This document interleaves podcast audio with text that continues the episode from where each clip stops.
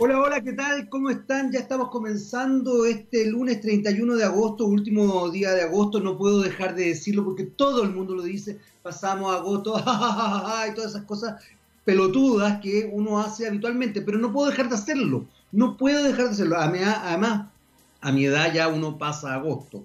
Eh, me acordé de Iron Man, fíjese. ¿Pasará agosto ese gallo, no? Yo creo que no. Yo creo que no lo pasó, de hecho. Pero bueno, delirios, delirios más, delirios menos. No quiero latearlos con eh, tallas internas. Quiero darle la bienvenida. Están en conexión de TX Topis aquí en txradio.com. Recordarle que además tenemos una programación realmente increíble durante todo el día. Mucho rock para ti. Eh, y nada, queremos acompañarte y hacerte más eh, llevadera la semana y por supuesto este día de hoy. Ya se nos viene septiembre encima.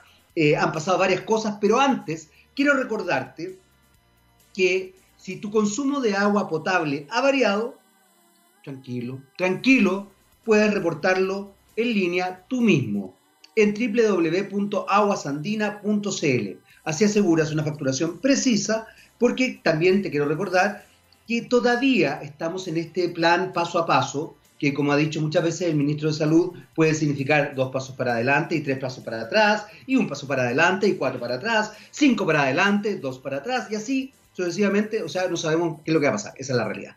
Y por lo mismo, Aguas Andinas se adelanta, te permite la posibilidad de reportar eh, el consumo de agua potable a www.aguasandinas.cl.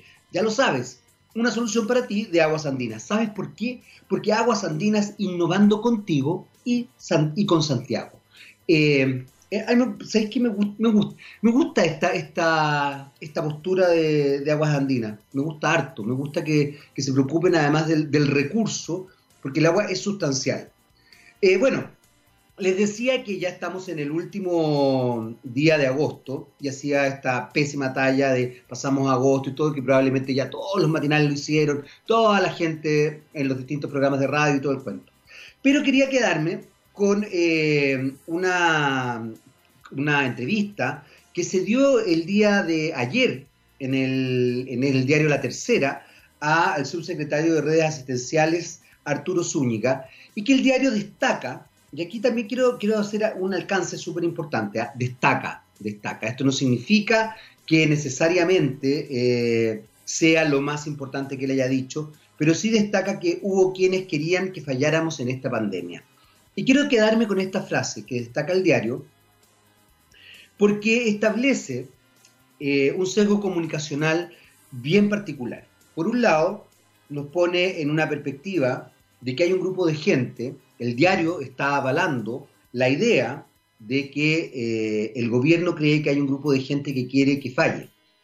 Eh, por otro lado, está estableciendo una mirada eh, bien particular respecto a, a, una idea, insisto, dada por el señor Zúñiga, subsecretario de redes asistenciales, de que la pandemia ya ocurrió. querían que falláramos, como algo pasado, en esta pandemia. Em, ¿Por qué planteo esto? Porque el rol de los medios de comunicación es realmente sustancial. Eh, y yo tengo la sensación, y aquí eh, probablemente, bueno, la, tercera nunca me ha dado mucha pelota, así que no, importa y no, me preocupa mayormente, pero tengo la sensación de que, em, de que estamos frente a medios de comunicación tremendamente cuestionables y que por supuesto en esta dinámica súper eh, eh, autocomplaciente no son capaces de también autocriticarse, no son capaces de ver efectivamente si lo están haciendo bien o mal. Eh, y cualquier voz medianamente disidente se transforma entonces en una voz sustancial, poderosa, creíble, etcétera, etcétera y no es más que una voz que eh, se desarrolla en una, en una mirada distinta.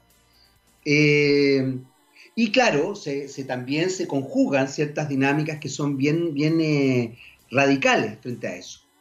La semana pasada me acuerdo que dieron el programa A esta hora se improvisa, yo no lo vi, voy a ser muy honesto, y vi cómo en redes sociales explotaba un cierto grupo, también redes sociales y sobre todo no en redes sociales, en Twitter, explotaba a la gente que no vean tal canal, no no sé qué, y criticaban y criticaban y criticaban.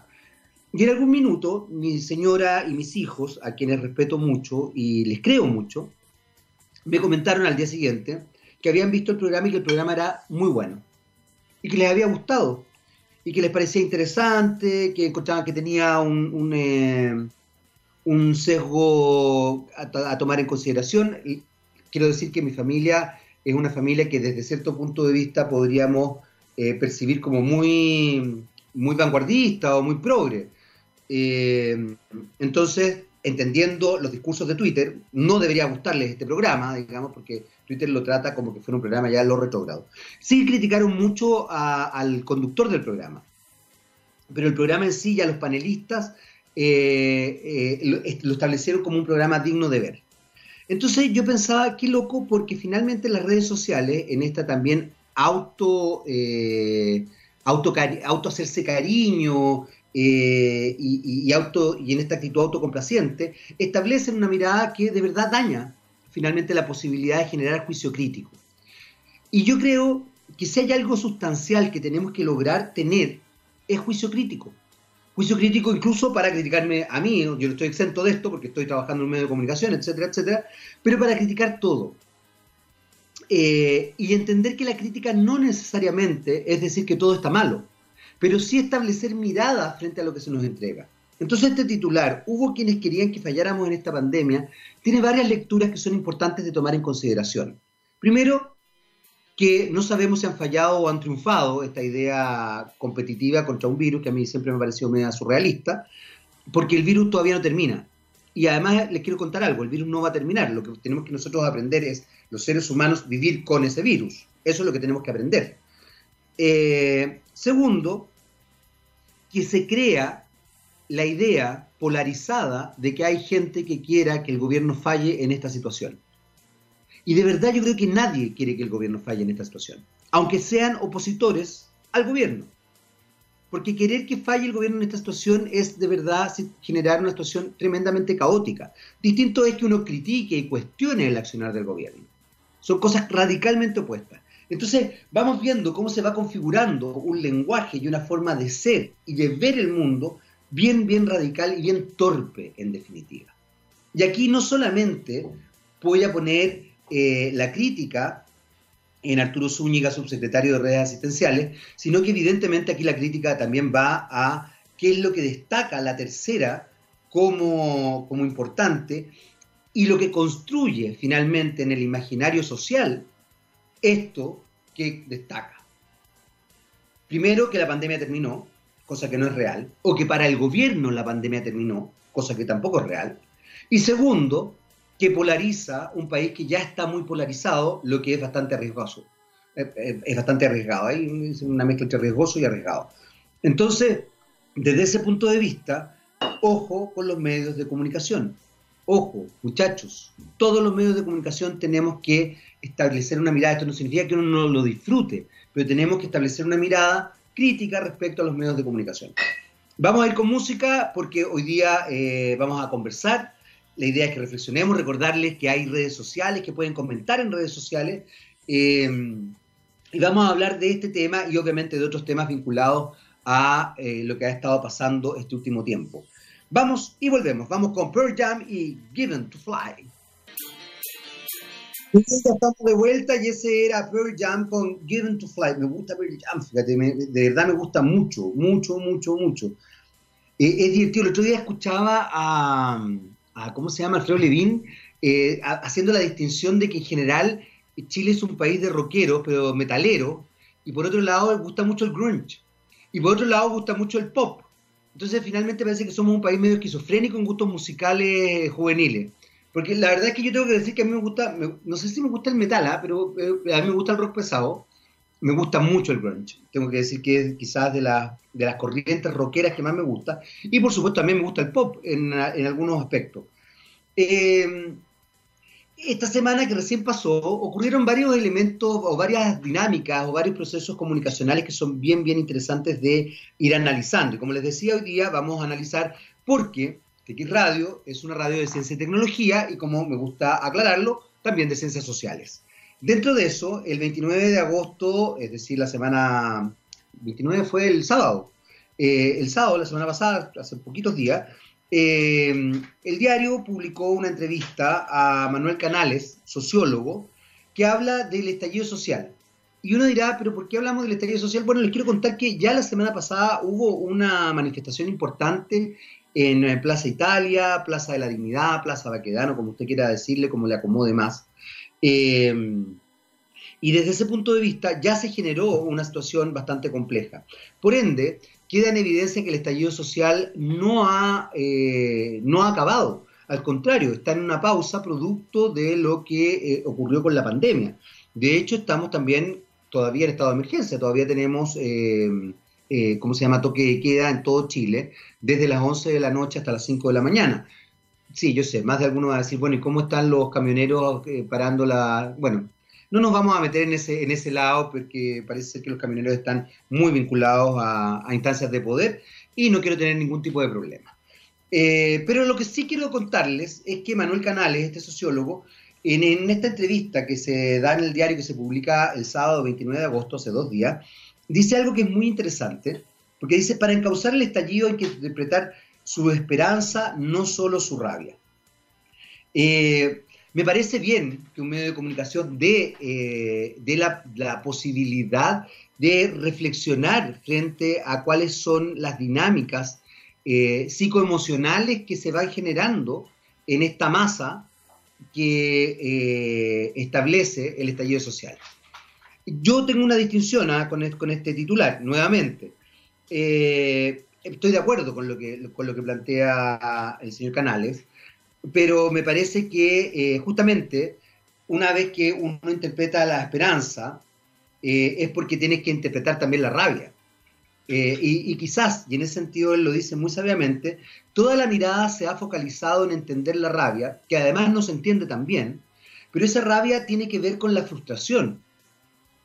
Y esa frustración, cuando uno está frustrado, creo yo, no soy psicólogo ni sociólogo, eh, pero esa frustración, cuando uno está frustrado eh, y se genera rabia, tiene que ver también con un deseo y por último con una esperanza de obtener algo que uno desea.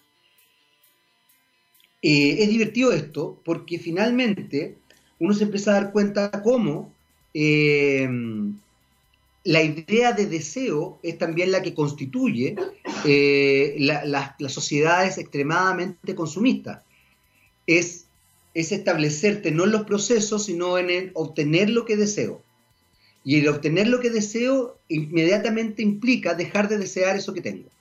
Lo que es lamentable porque, eh, y es peligroso, porque eso se puede aplicar a todas, a todas las áreas, las áreas emocionales, las áreas laborales, las áreas estudiantiles y las áreas obviamente de, productos.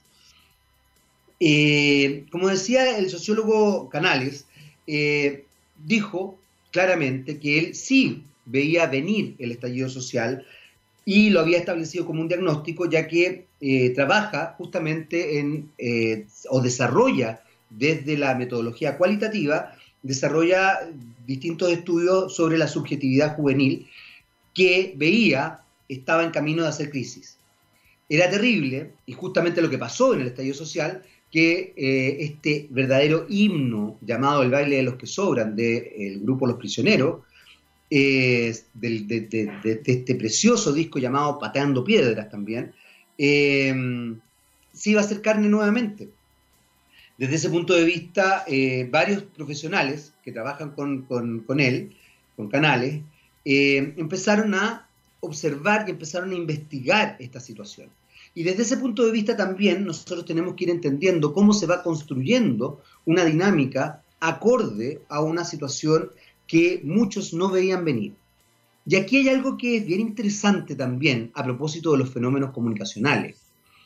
Eh, no hay peor ciego que el que no quiere ver, versa un dicho de, de abuelas y de todo el mundo, en realidad, un dicho nosotros tenemos constantemente que tener presente.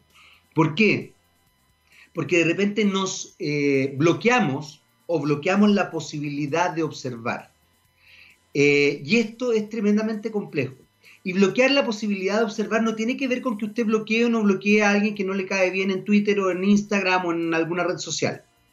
No, es, tiene que ver con que usted bloquee la posibilidad de entender que hay gente que se diferencia a su forma de pensar. Yo, por ejemplo, voy a ser muy honesto, yo bloqueo, pero bloqueo así porque alguien dijo, no sé, amaneció en un lado y yo pienso que amaneció soleado, no, tan estúpido el ejemplo, pero, por ejemplo, bloqueo, bloqueo, en realidad yo bloqueo ser una persona, por ejemplo, yo bloqueo a, toda esa gente que se burla del resto. Me da lo mismo si, está, si, piensan igual que yo, si no piensan igual que yo. Una persona que hace bullying, yo la bloqueo. Al tiro. Le haga bullying a quien haga, yo lo bloqueo, no me interesa. Una persona que hace tallas sexistas, yo la bloqueo una persona que, es homofóbica, lesbofóbica, transfóbica, racista, clasista, bueno, de todas maneras la bloqueo. Eh, y una persona que de repente no me interesa lo que dice y me parece torpe lo que dice, también la bloqueo.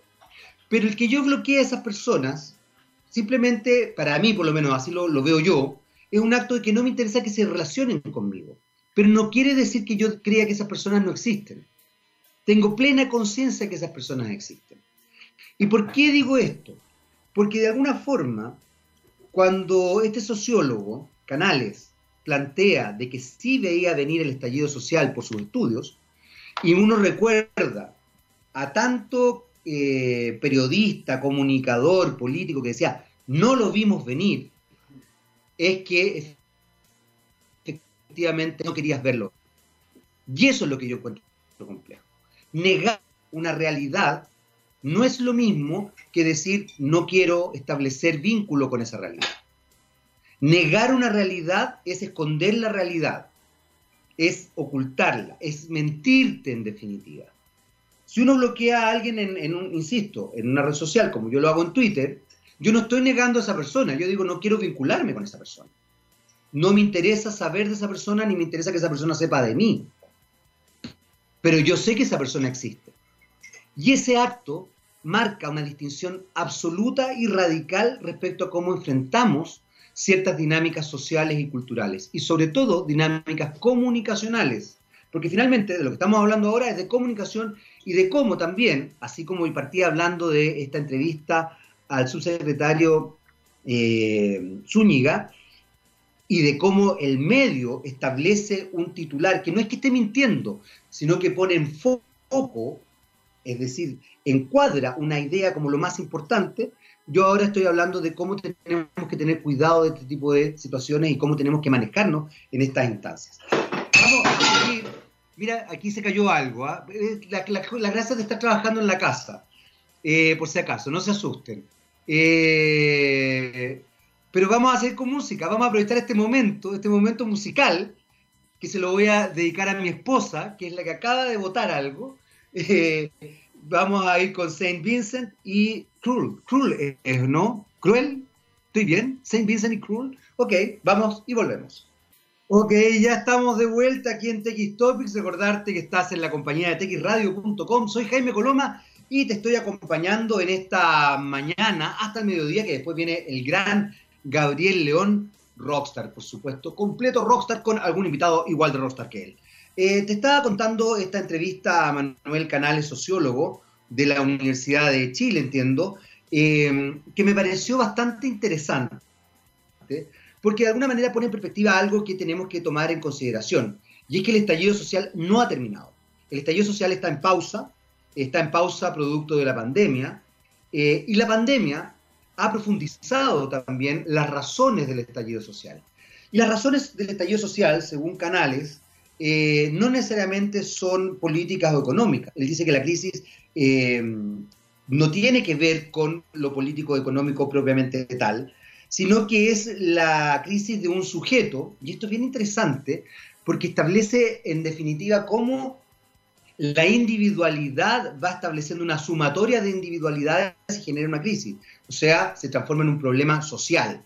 Eh, entonces habla de la crisis, es la de un sujeto que no se halla a sí mismo en su vida cotidiana, pues la sociedad le ofreció un destino y él cumplió con su parte del trato, pero la sociedad no cumple con este destino. De alguna forma, una clase, eh, una clase media más empobrecida eh, se hace cargo de esta fantasía donde los medios de comunicación tenemos mucha culpa, ojo, aquí los medios de comunicación somos tremendamente responsables porque hemos establecido una mirada de eh, glamour aparente en función de esto que conocemos como la famosa bicicleta. O sea, no hemos construido una sociedad crítica por un lado, pero tampoco una sociedad tolerante a la frustración. Porque evidentemente la tolerancia a la frustración haría que, por ejemplo, si yo no tengo para comprarme esas zapatillas que tanto me gustan, espero hasta que tenga para comprármela. Y mientras no tenga para comprármela, junto plata, veo cómo es. Pero ¿qué es lo que pasa? Que la sociedad de consumo, probablemente cuando yo ya tenga la plata, esa zapatilla que yo quería en ese entonces ya no va a estar de moda, va a ser la otra. Y entonces se va estableciendo un círculo interno emocional. Lo más loco de esto, muchachos y muchachas y muchaches, es que este es un círculo interno emocional. O sea, finalmente, desde lo emocional, yo empiezo a verme frustrado y con una necesidad tremenda. Lo que dice Canales, entre comillas, dice lo siguiente, temo que, esto vaya en camino de hacer crisis, que los jóvenes cobren, efectivamente, que cobren esta fantasía que se les vendió, por eso es que él hace alusión a esta preciosa canción El baile de los que sobran, que cobre esta fantasía que se les vendió de que iban a tener un futuro maravilloso, próspero, increíble, glamoroso, donde todos iban a salir en la tele, donde todos iban a hacer no sé qué cosa, donde... Y resulta que no tienen nada que ver con la realidad. Ellos hicieron la parte del teatro, por supuesto que hicieron la parte del trato. Estudiaron, se sacaron la cresta, estudiaron y trabajaron, generaron vida, se endeudaron, hicieron todo para que efectivamente la situación fuera a favor de lo que se supone la sociedad o el modelo quería. Sin embargo, la sociedad y el modelo les devolvió la mano nos devolvió la mano, porque finalmente en esto podemos estar incluidos todos desde distintos rangos, eh, de manera súper poco honesta. Y lo que nosotros empezamos a ver es como un cierto sector de la población muy pequeño se enriquecía, se enriquecía, se enriquecía, se enriquecía, se enriquecía a costa del trabajo, de las deudas, del estrés, de la angustia, de la frustración, del deseo no consumado del resto de la sociedad.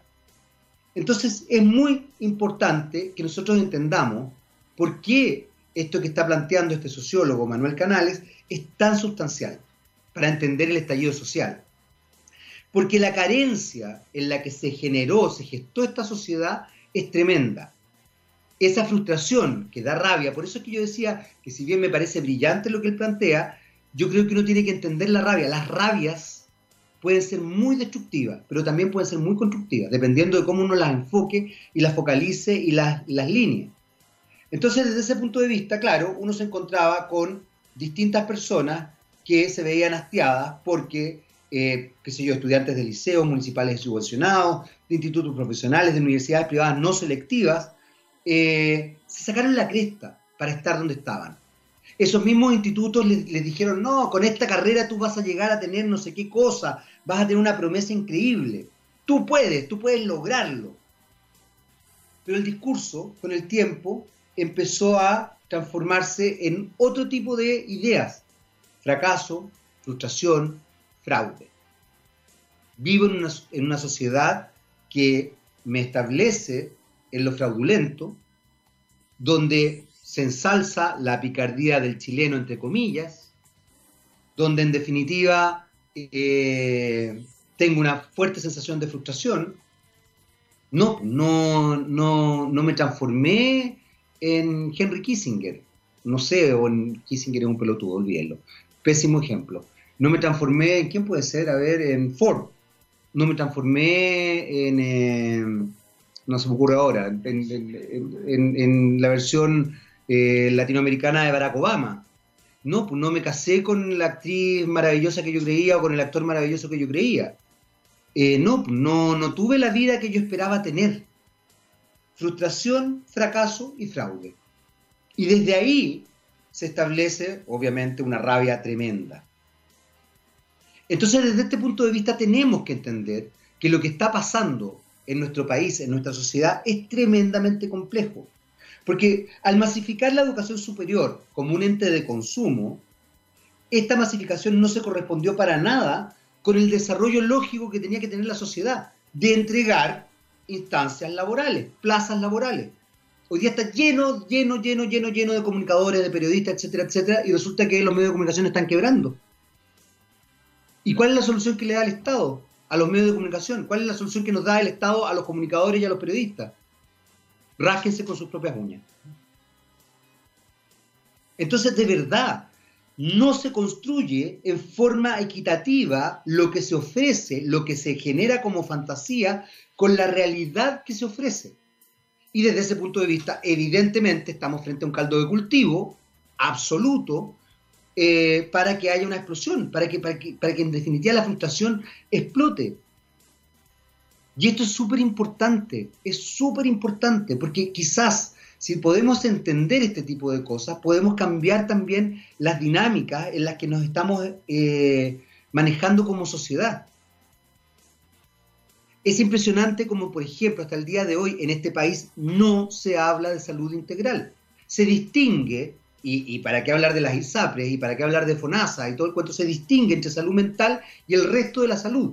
Cuando tenemos uno de los países con mayor grado de depresión, con mayor grado de angustia, con mayor grado de, estrés, con mayor ansiedad, con mayor trastornos alimenticios. A ver, ¿qué tiene que ver? A ver, ¿qué, qué, nos están diciendo? ¿Qué tiene que ver es todo esto? Y eso es lo que nosotros tenemos que empezar a observar y tenemos que empezar también a eh, concientizarnos como sociedad, efectivamente. Vamos a ir con algo de música y vamos con R.E.M. R.E.M. ¿o no, Gabo? ¿Sí? R.E.M. y Day Sleeper. ¿Está bien? ¿Lo dije bien o no? Pues tú sabes que yo anoto y después me voy a la cresta. Day Sleeper, R.E.M. Muy bien, ya estamos de vuelta. Seguimos acá en TX Topics en este día de hoy, lunes 31 de agosto, último lunes, último lunes no, último lunes de agosto, último día de agosto en realidad. Eh, ya se nos viene la primavera. Oye, en 22 días más primavera. Mira qué tal. Pues, ¿Cómo nos iremos a aportar para, las fiestas patrias? hoy día, fíjate que leí, de repente Twitter tiene cosas bien interesantes. ¿ah? Decía, alguien escribió una cosa que me pareció atingente porque, bueno, obviamente porque me representa, mira la pelotudez que estoy diciendo, pero sí, es cierto, me representa. Eh, decía, dejen de compararnos con, con Taiwán, con Corea del, Sur, con, con, Nueva Zelanda, con Alemania. Eh, nosotros somos personas que se abren la cuarentena y salen corriendo a, a meterse en un mall para comprar ropa. Eh, hemos hecho fiestas clandestinas, hemos establecido, o sea, bueno, tiene que ver con la cultura. Y justamente de eso es lo que estamos hablando. Estamos hablando de cultura a raíz de esta, de esta entrevista, comentario a Manuel Canales, eh, profesor de la Universidad de Chile, sociólogo, que eh, habla de cómo en definitiva tenemos que empezar a observar el fenómeno ocurrido para el estallido social, que insisto, todavía no acaba, sino que está en pausa, desde una perspectiva distinta. Eh, él planteaba algo muy interesante porque de, alguna forma eh, lo que se ofrecía desde eh, la educación, cuando se masifica la educación superior, no se corresponde con el desarrollo capaz de ofrecer la vida, la vida concreta, la, sociedad. No podía ofrecer un, un desarrollo de calidad de vida, de movilidad social, a esos profesionales que iban saliendo de las clases populares. Eh, nuestro mercado laboral todavía, y esto es textual de lo que dice él y me parece muy interesante, todavía se basa en el trabajo simple, sostiene el sociólogo. Los egresados de instituciones no selectivas quedaron en un limbo. Muy pocos encontraron plazas acordes a las expectativas que les habían creado. Ganar bien, pero además jugarse su opción de llegar arriba, valer por lo que saben y no por sus horas hombre, ser alguien. Eh, no había buenos empleos para ellos ni caminos hacia los puestos directivos de la sociedad y cargaban con el gran peso de vivir ese resultado como un fracaso personal, pese a que era tan predecible por su condición social. En esta idea que nos plantea Canales hay tantos elementos que tenemos que tomar en consideración. Primero, el clasismo en el que se vive en Chile. Hay medios de comunicación, por ejemplo, sobre todo escritos. ¿ah? Fíjense que en ese sentido la televisión, aunque ustedes no lo creen, es bastante democrática. Pero hay medios de comunicación escritos, por ejemplo, las extintas revistas de papel cuché, que yo, con todo el respeto que me merece la, toda la gente que trabajó ahí, porque conozco gente que trabajó ahí, que es muy inteligente, Pero, ¿qué concepto más nefasto para la sociedad que la revista de papel cuché? Esta ciutiquería de creer que porque tú aparecías en una revista de papel cuché, en una portada, eras mejor que otro. Bueno, ese tipo de conceptos nefastos son los que fueron construyendo eh, culturalmente una sociedad que establecía entonces esta idea de tú nunca vas a pertenecer a esto, tú nunca vas a estar en nuestras páginas sociales, como ocurre en algunos diarios de nuestro país. Tú nunca vas a estar, por ejemplo, yo me acuerdo una vez que me contó un, periodista que trabajaba en un medio, no voy a decir el medio porque no, me interesa hacer funa, pero que, que en ese medio, en una reunión de pauta, le dijeron, acá nosotros tenemos nombres que están vetados por su forma de pensar o porque su aspecto físico no corresponde a lo que nosotros queremos ensalzar. Por supuesto, la forma de pensar era una forma de pensar más, eh, más de avanzada y menos eh, conservadora, y el aspecto físico no tenía que ver, me imagino, con una idea de, de blancura anglosajona, digamos, fantasiosa, porque si usted, alguno de ustedes ha tenido la posibilidad de viajar a algún país anglosajón, se darán cuenta que nuestros blancos, entre comillas, no tienen nada que ver con los blancos de allá. Eh, entonces, pero, pero finalmente racializaban, racializaban la sociedad y establecían sesgos clasistas y raciales a partir de eso. Entonces, es súper interesante todo este fenómeno. Estas son cosas que quizás ustedes no saben, no manejan. Obviamente no las manejan porque para eso hay que estar trabajando en un medio. Pero de alguna forma uno tiene que ir entendiendo que, por un lado, se establece esta idea desde distintos ámbitos, desde la publicidad, desde los medios de comunicación, desde la construcción de discurso, de relato que se hace en, en ¿cómo se llama?, en los medios, desde la política, desde, desde, la misma sociedad, en las redes sociales, que hoy día se han transformado en plazas públicas. Eh, y, por otro lado, qué es lo que pasa en concreto con, eh, con la realidad. Y la realidad es que tenemos un mercado, un mercado de la educación que no se condice, bueno, por de pronto vemos la educación como un mercado, pero ese mercado de la educación no se condice para nada con el mercado laboral, con la realidad social, en todos los aspectos. Porque finalmente, igual, aunque tú estudies, seas un estupendo y brillante estudiante y tengas miles de características, no vas a lograr llegar a donde tienes que llegar por tu talento porque va a haber alguien antes que tiene un apellido distinto, que tiene una red de contactos distintos, que tiene, etcétera, etcétera. Y ojo, esa red de contactos no va no solamente por donde tú hayas estudiado o hayas nacido, porque puede que tú hayas nacido en una casa muy buena, con una familia muy bien consolidada, hayas estudiado en un colegio estupendo, pero por ejemplo, si tú no respondes al ideario político, a, a la ideología del grupo de poder, tampoco te van a dar la pasada aunque tú seas brillante. Entonces, cuidado con ese tipo de cosas. Claro, uno podría decir, bueno, pero es que hay casos puntuales. Sí, hay casos puntuales, pocos, muy pocos, que son justamente la eh, excepción que de alguna manera refuerza la norma. Tenemos que estar conscientes de esto, porque finalmente, como muy bien dice Canales, eh, lo que nosotros estamos construyendo es una sociedad rabiosa, una sociedad con, pena, frustrada, sin esperanza. Entonces, entendamos esa sociedad rabiosa, entendamos esa sociedad que por, lo mismo es agresiva, estresada, etcétera, etcétera, y veamos ahora qué es lo que quiere esa sociedad para hacer el cambio, para mejorar realmente, y desde ahí construir algo más positivo. Vamos a ir con música y volvemos para el último la último bloquecito de reflexión acá en este TX Topics del día de hoy. Muy bien, estamos de vuelta aquí en estos últimos minutos que nos quedan de TX Topics antes de terminar el programa del día de hoy.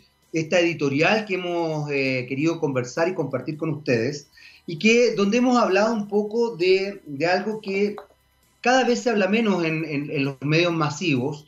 Eh, yo creo que fundamentalmente para no Mira, no, sé si no visibilizarlo es un absurdo porque igual está latente, sino que yo creo que para, que no se reflexione al respecto. Porque quizás una de las cosas que a mí me ha pasado, no sé ustedes eh, que nos están escuchando, es que eh, nuevamente caemos en esta idea de, ocultar la realidad, de, no querer verla. Eh, parece ser que es más fácil decir que no vemos venir las cosas por muy evidentes que sean las cosas, incluso cuando están ahí. de alguna forma, lo que ocurrió el 18 de octubre del 2019, ahora hace poquito, es que todo lo que hemos estado hablando explotó. Esa rabia, esa frustración, esa angustia, esa sensación de que en definitiva no lo vas a lograr, esa desconexión con la realidad que uno también ve de los medios masivos, más, más qué sé yo, la televisión abierta, los diarios en general, eh, algunas radios, yo diría que las radios somos las que más nos salvamos de esto, cosa que me encanta, eh, pero en general esa frustración tremenda de escuchar a ministros diciéndole a la gente que se levante más temprano, cuando la gente se levanta a las cinco y media, seis de la mañana ya están tomando las micros para ir a sus lugares de, trabajo, los buses. Eh, yo recuerdo cuando yo en un minuto hace años ya hacía clases a las 8 de la mañana en una universidad y, bueno, a mí siempre me ha gustado tomar el transporte público ¿ah? y, tomaba, tomaba bus y lo tomaba muy temprano a las 7 de la mañana porque si no no llegaba por los tacos y todo eso. Y, la, y quiero decirle que los buses iban repletos a las 7 de la mañana. Y un cuarto para las 7 también. Y a las 6 y media también. Repletos. Entonces, de verdad, la desconexión. O cuando nos invitaron a comprar flores para los románticos porque estaban baratas. Esa, esa, esa desconexión brutal, sumado a esa rabia, es lo que finalmente hizo que el 18 de octubre todo explotara. Entonces, ¿qué es lo que pasa? Eh, de alguna manera, la sociedad chilena que se funda eh, a finales de los 70, después del golpe de Estado, después, durante la dictadura, eh, ha establecido todo un, entramado que es difícil de romper porque además culturalmente estamos metidos en esto. Culturalmente estamos construidos en esta situación.